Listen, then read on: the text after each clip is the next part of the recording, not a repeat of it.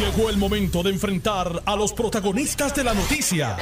Esto es el podcast de En Caliente con Carmen Jové. Y estoy encantada de compartir otra jornada informativa con ustedes y acompañarles hasta las 4 de la tarde. Me escuchan por el 630 y su cadena, primero fiscalizando, y el 94.3 FM, simultáneamente en la banda M y en la banda FM. Además, nuestra voz llega al mundo entero a través de notiuno.com, diagonal TV, audio y vídeo. Mucha actividad noticiosa en el día de hoy. Obviamente está la vista sobre el proyecto de estatus, bastante, bastante interesante, bastante candente. Eh, por otro lado, la marcha contra Luma, convocada por, por Lautier y por líderes legislativos como Luis Raúl Torres y, otros, y algunos sindicatos. Eh, en otras informaciones está una medida populista contra la otra. La medida populista del gobernador de coger el fondo de alcancía sin repago para aliviar, eh, para aliviar el bolsillo del consumidor ante los aumentos en, la luz y en el agua. Y está la medida populista de, de, de Tatito, de que, pues que que no reestructuren la deuda de la autoridad porque eh, ellos no, no se tiene que pagar la deuda. Esa teoría la tenía también Aníbal de que la deuda no había que, pagarla. Eh, entre dos medidas populistas, creo que la que tiene un poquito más la ventaja es el gobernador, que puede decir, ah, yo quería que aliviar al, al país, ¿verdad? Con bajarle la luz y, el agua, pero no, no me lo aprobaron. Hablando del fondo, el fondo lo han usado como alcancía muchas administraciones. Eh, tengo conmigo al expresidente del Senado y líder del Partido Demócrata, eh, Kenneth McClintock Hernández. No es senador, no es congresista, es un boricua con mamá puertorriqueña. buenas, tardes, Kenneth. Y padre tejano, no, californiano, como es el, el susodicho primo ese mío por allá. Pero ese no es episcopal, ¿sabes? No, tampoco es episcopal. no. Mira, este, discrepo una sola cosa que dijiste. Muy bien. Llamaste la manifestación de esta mañana como la marcha. Marcha lo que hizo Martin Luther King ah, es en Washington D.C. Esto fue una marchita. Es, este, es una manifestación. Debía haber usado. y es una.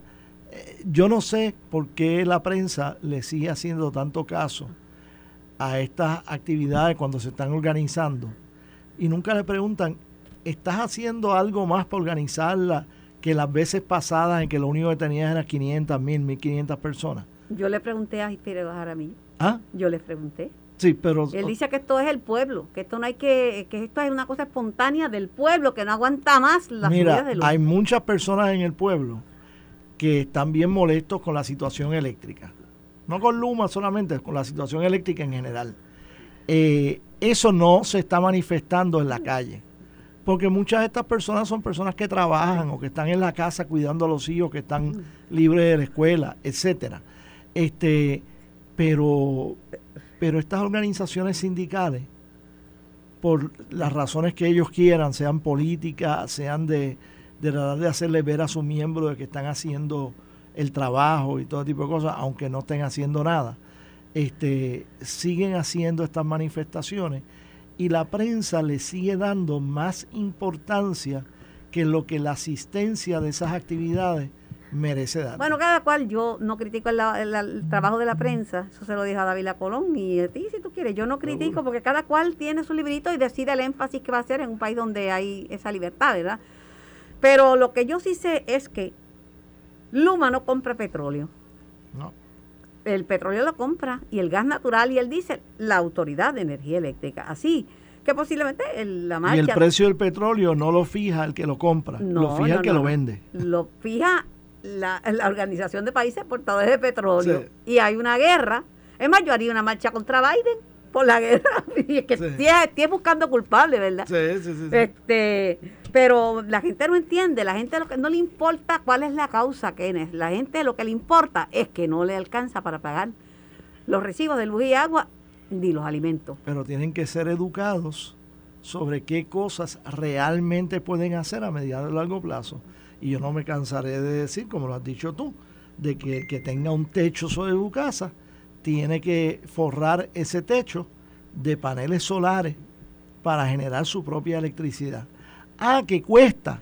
Pero no tiene que Si- sacar, no es si inversión. Cuesta, si cuesta, pues entonces toma dinero prestado que está disponible pero, pero claro, pero para que- comprar. Kenneth, mira, tan sencillo, más, más sencillo. Uno paga luz siempre. Si tú pagas luz, 400 pesos de luz, pues tú puedes hacer un préstamo y a lo mejor vas a pagar 150 por el- eh, dólares al mes por el préstamo y siempre vas a tener luz, no vas a pagar 400 y no te van, lo van a subir, Sí. pero siempre vas a Y tener que siempre pagar. vas a tener un ahorrito, mucho o poco, pero vas a tener un ahorrito. y siempre vas a tener luz. Sí, sí. Y no puedes, inversión, cuando a mí me llaman, y si escuchas el programa mañana, gente pobre, maestros, Ujú. pensionados que tienen su sistema, Sí, sí, porque sí. Le, le, le- le perdieron el miedo a tener miedo. Sí. ¿Eh? Pero bueno, bueno, aquí seguimos. Y Eh, cuando vayas a comprar el próximo carro, aunque no tengas por hijo a Javier Rúa, pues sigue los consejos que oyes por la radio de otras amistades ah, claro. y claro. compra un carro híbrido eh, enchufable o un carro totalmente eléctrico. Que no paga arbitrio. Ah, que los- el- la electricidad está cara. Y dice, sí, pero aún con la electricidad cara y la gasolina cara, te va a ahorrar por lo menos dos terceras partes Oh, de lo que hoy te gastas en, comprar gasolina. mío, todo, porque lo conectaría en mi propia casa, como mi hijo conecta el de sí, sí, Conecta sí. todos los carros eléctricos que hay en esa casa, lo conectan. Los conectan y los alternan, y, no todos los días, porque le dura un montón. Pero mira, todo, no, no todo el mundo puede salirse y ser independiente, porque los que viven en condominio no tienen esa bendición. Pero, Dímelo a mí.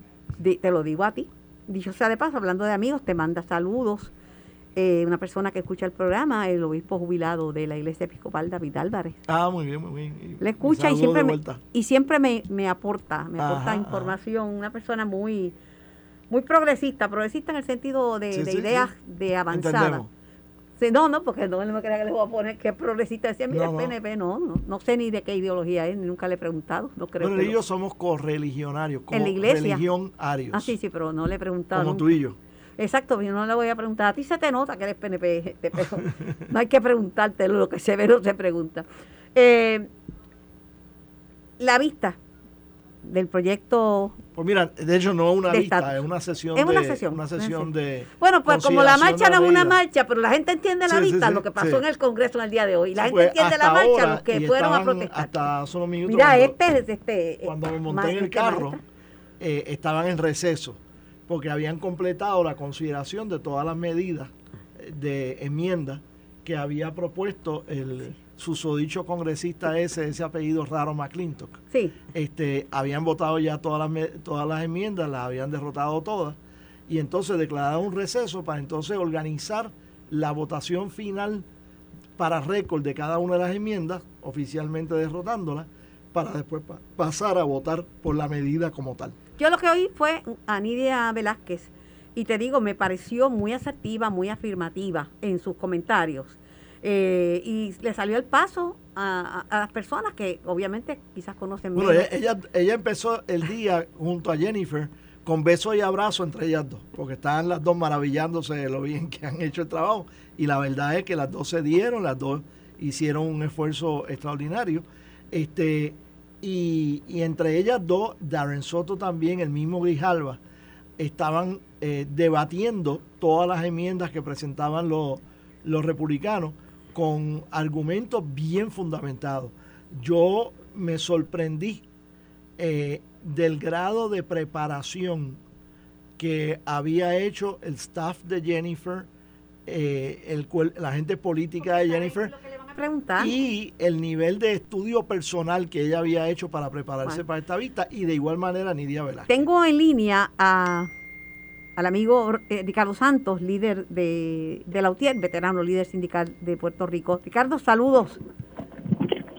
Hola Ricardo, Saludos Carmen y saludos a todos los amigos y amigas que nos escuchan. ¿satisfecho con la manifestación del día de hoy?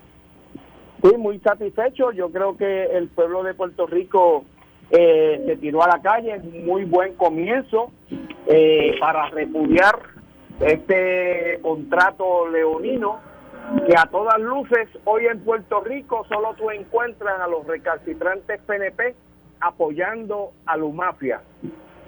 Quedó comprobado lo que había señalado Lautier hace mucho tiempo, Carmen. Luma es una mafia que vino a Puerto Rico a robarnos la autoridad de energía eléctrica. y el pueblo hoy está sufriendo las consecuencias, pero estamos a tiempo para anular o cancelar ese contrato leonino y evitar seguir pagarla, seguir pagando la luz a un precio tan alto. Pero es que el precio, mientras dependamos del petróleo, no vamos a tener el mismo problema, porque es que el petróleo no controlamos, lo controlan los que lo venden, no los que lo compran. Estamos de acuerdo, mientras la compañía, este, mientras nosotros no diversifiquemos la forma de producir energía eléctrica, si a eso le sumamos que le vamos a poner un privatizador para que tengamos que pagarle las ganancias a ese privatizador, pues la cosa es peor. Yo estoy de acuerdo contigo en que tenemos que diversificar y tenemos que establecer una política energética que responda a los intereses del pueblo de Puerto Rico. Por ejemplo, el proyecto que presenta Queremos Sol, donde plantea que utilicemos los techos de nuestras casas para establecer paneles solares porque nosotros producimos y tenemos aquí sol. Pues vamos a utilizarlo, pero Carmen, vamos a utilizarlo para el bien común. El sol que salga para todos, no para unos poquitos que tengan dinero y puedan pagarlo. Por eso yo creo que la energía pero, pero mira, la podemos concebir la mayoría de la gente, la, la mayoría de gente que me llama a mí son pensionados, maestros, policías, porque como se compra un sistema de energía solar con un préstamo y si tú vas a pagar la luz, ¿verdad? Tú siempre vas a tener que pagar luz porque tenemos que vivir con energía eléctrica. Quizás lo que va a pasar, a pasar, vas a tener un costo fijo, no, no te va a subir ni te va a bajar porque ese préstamo al tiempo que lo cojas no te va a bajar ni te va a subir. Y mucha gente pobre se está sumando. Ese es, como, ese es como el que vende la gallina que le pone los huevos que de momento resuelve el problema, pero más adelante se queda sin gallina que le siga produciendo huevos. El asunto de la forma en que se lo están vendiendo a la gente, de olvídate de eso, carré el que viene atrás, pero nosotros tenemos que pensar en el futuro, tenemos que pensar en nuestros nietos, en las nuevas generaciones, y de la misma forma que la Autoridad de Energía Eléctrica cogió a Puerto Rico y al sistema eléctrico de manos privadas y lo hizo público y le llevó energía eléctrica a todo Puerto Rico, convirtiéndolo en una de las primeras 10 industrias de los Estados Unidos, electrificando el 100% de Puerto Rico. Si la gente buena de Puerto Rico pudo hacer eso hace mucho tiempo, pues ahora nosotros podemos hacer lo mismo. Debemos volver. Debemos volver, y te sé que has tenido una jornada, una jornada bien difícil, eh, mucha actividad en el día de hoy, pero debemos volver, volver a como era la autoridad de, de energía eléctrica antes de que llegara Luma. No, no debemos volver. Si me dices que sí voy, te arranco el pelo. No, es que tú sabes, tú me conoces, Carmen, y yo siempre he sido firme y determinado. Debemos, no debemos devolver a la Autoridad de Energía Eléctrica de la corrupción, del pillaje del Partido Popular y del PNP, de la politiquería de los grupos políticos PNP y populares que utilizaron a la autoridad como ATH corrupto. A eso no debemos volver. Ahora, eso sí, Debemos volver a la autoridad que electrificó a Puerto Rico, que los ingenieros de Mayagüez, que hoy se los llevan para la NASA, desarrollaron en Puerto Rico un sistema para hincar poste con helicóptero que no se había utilizado en ninguna parte del mundo. A esa autoridad brillante, a esa joya de la corona, a esa es la que yo quiero volver porque yo creo en los puertorriqueños y puertorriqueñas. Para finalizar, Ricardo, hablo con Ricardo Santos, como cuánta gente acudió a, protestar en el día de hoy?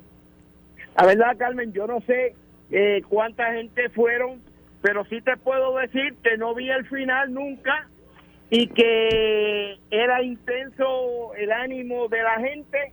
Eh, cancelaron las lanchas de privatizadas de Cataño, hicieron lo posible porque no llegara la gente, pero habían decenas de miles de personas protestando y esto está comenzando. Que nadie pierda la fe ni la esperanza que a Puerto Rico nosotros lo podemos rescatar. Agradecida por tu tiempo, agradecida por tu disponibilidad para contestar mis preguntas. Ricardo Santos, en caliente con la joven. Bueno, eh, bueno, cada cual habla de la feria según le va en ella, ¿verdad?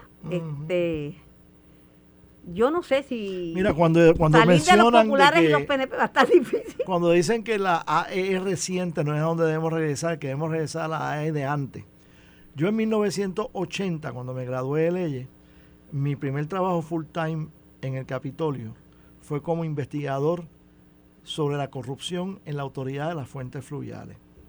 Cuando a mí me tocó tener que ir a llevarle los supinas a personas que no querían emplazamiento. emplazamiento, que no querían declarar ante las vistas de, de la Cámara de Representantes, me tocó visitar algunos de esos nombres que hoy le han puesto a edificios de la autoridad y todo tipo de cosas, porque eran personas bien importantes de los primeros 30 años de la, de la autoridad. Y me sacaban el cuerpo como se lo saca un criminal a alguien que está tratando de arrestarlo. Y ahí yo me di cuenta que aún esos nombres famosos estuvieron envueltos en actos de corrupción para su tiempo. Pero esos eran los tiempos en que ni la legislatura, ni la prensa, ni los federales investigaban nada en Puerto Rico. Este, así que yo tampoco me quiero asociar ni con la AEE e reciente, donde se sabe que hubo actos de corrupción que han sido desenmascarados eh, por los federales y otros, pero tampoco con los anteriores, que se hizo una muy buena obra de electrificar a Puerto Rico y de unificar el sistema y todo tipo de cosas, pero donde fue los primeros pasos para amarrar a Puerto Rico al petróleo caro, sucio y corrupto. Dicho sea de paso, yo no critico el, repito, el trabajo de los compañeros de, los medios, cada cual hace lo que puede, pero el viernes yo adelanté que había información de fondos federales disponibles que la Autoridad de Energía Eléctrica no lo había, no no lo había, no los había hecho disponibles, ¿verdad? Para, para paliar el costo, ¿verdad? De, de estos aumentos. Este lunes, eh, la directora de la Oficina de Protección al Consumidor de Energía Eléctrica, Ania Rivera, me lo confirmó aquí en Notibuno. Dijo, sí, mire, entonces estamos con el negociado de energía pidiendo una revisión de factores de la factura. Y eso se les olvidó a la gente, se les olvidó a la gente. Y estamos hablando de casi de 44.5 millones de dólares, que no es una fortuna, Kenneth, pero que para algo dan, ¿verdad? Para algo alcanzan. Eh, Luma había dicho que iba a operar con normalidad mientras eh, marchaban en su contra, se manifestaban en su contra. Ayer hubo un incidente porque un programa, creo que en Protadura, pues eh, Mario Hurtado no se sentó con, el, legislador eh, independiente, Luis Raúl Torres. De comillas. Bueno, yo no, sí, es independiente porque ella renuncia al Partido Popular. Yo conozco a Luis Raúl de hace muchos años. PNP no es. Él sigue siendo popular. Aunque se haya desafiliado. Pero es mi amigo. Bueno, sí, pero ¿verdad? Pero eh, para los efectos míos es independiente, no se sentó. Eh, ¿Tu opinión? Mira, yo creo que toda la legislación que ha sido rechazada por uno y por otro no está bien redactada. Yo creo que tú, cuando quieres combatir algo, tienes que definir cuál es ese algo. Y no es meramente un trimestre, ni, nada así por el estilo. Hace muchos años, cuando nosotros extendimos, la, creamos la segunda sesión legislativa de agosto a noviembre, yo le metí una enmienda para definir qué día iba a terminar la sesión en noviembre. Y no le puse 15 de noviembre, ni nada así por el estilo, porque entonces la fecha varía y puedes terminar teniendo una última noche de sesión un domingo por la noche y le dañaste la vida familiar a la familia de todos los legisladores. Y hay maneras de tú poder redactar las cosas. Y yo lo redacté para que fuera siempre el martes de la semana antes de Thanksgiving. Y requiere una palabrería complicada para eso.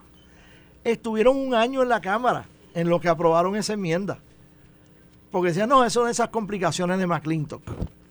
Sí, era una complicación de McClintock, pero era siguiendo la filosofía mía, pro familia, de que tú puedes hacer el trabajo legislativo sin dañarle la vida familiar a las familias de los legisladores. Tengo un minuto, tiene 30 segundos para cada una de estas Pues de igual manera, aquí no están diciendo, no han definido cuál es el problema. El problema es que cuando el precio esté por encima de tanto, porque tú des un alivio por encima de esa cantidad. Pero es como lo de, lo de los otros días de, de- de- la, Crudita. de la crudita, que estamos ahora cogiendo la crudita, crudita cuando eh, la gasolina está a peso. Una, do- do- dos litro. cortas. Número uno, ¿tú crees que se apruebe el proyecto de, de Darren Soto y Nidia Velázquez hoy? En comisión, sí. Sí. Y creo que tiene buenas probabilidades de aprobarse En el Pleno. en el Pleno, porque estoy viendo que hay unos cuantos republicanos que le van a votar a favor, Eso. además de los demócratas. Eh, El, el- la Junta de Supervisión Fiscal, y esto voy rapidito, le ordenó al gobernador suspender la reforma laboral. Yo no creo que yo esté en poder sobre ese tema, porque ese tema no tiene nada que ver con el gobierno. La reforma laboral es para empleados del sector privado, no es para empleados del sector público. Y ahí se están propasando en la Junta de Supervisión Fiscal del mandato que ellos recibieron del Congreso Bueno. de controlar el presupuesto y los gastos Ese gubernamentales. teje-maneje ha confundido a muchos en la industria, principalmente pequeños y medianos comerciantes, y voy a hablar con Porque usted. cumplan con la ley, Sí, pero es que, que tie- deja, tiene muchas lagunas. que sobre- cumplan, que sobre- cumplan con la ley. ¿Con cuál? que cumpla con la, ¿Qué- con la ley que aprobó la legislatura y que el gobernador firmó y que bajo la constitución de Puerto Rico es la ley. pues, pues tienen que pe- empezar, tienen que pensar, porque después la gente no, hay una confusión enorme. Pero voy a hablar con Ildefonso López después de ese tema. Muy bien. Kenneth, gracias, Gracias a ti. por tu por tu visita. Esto fue el podcast de En Caliente con Carmen Jovet de Noti1630. Dale play a tu podcast favorito a través de Apple Podcasts, Spotify, Google Podcasts, Stitcher y notiuno.com.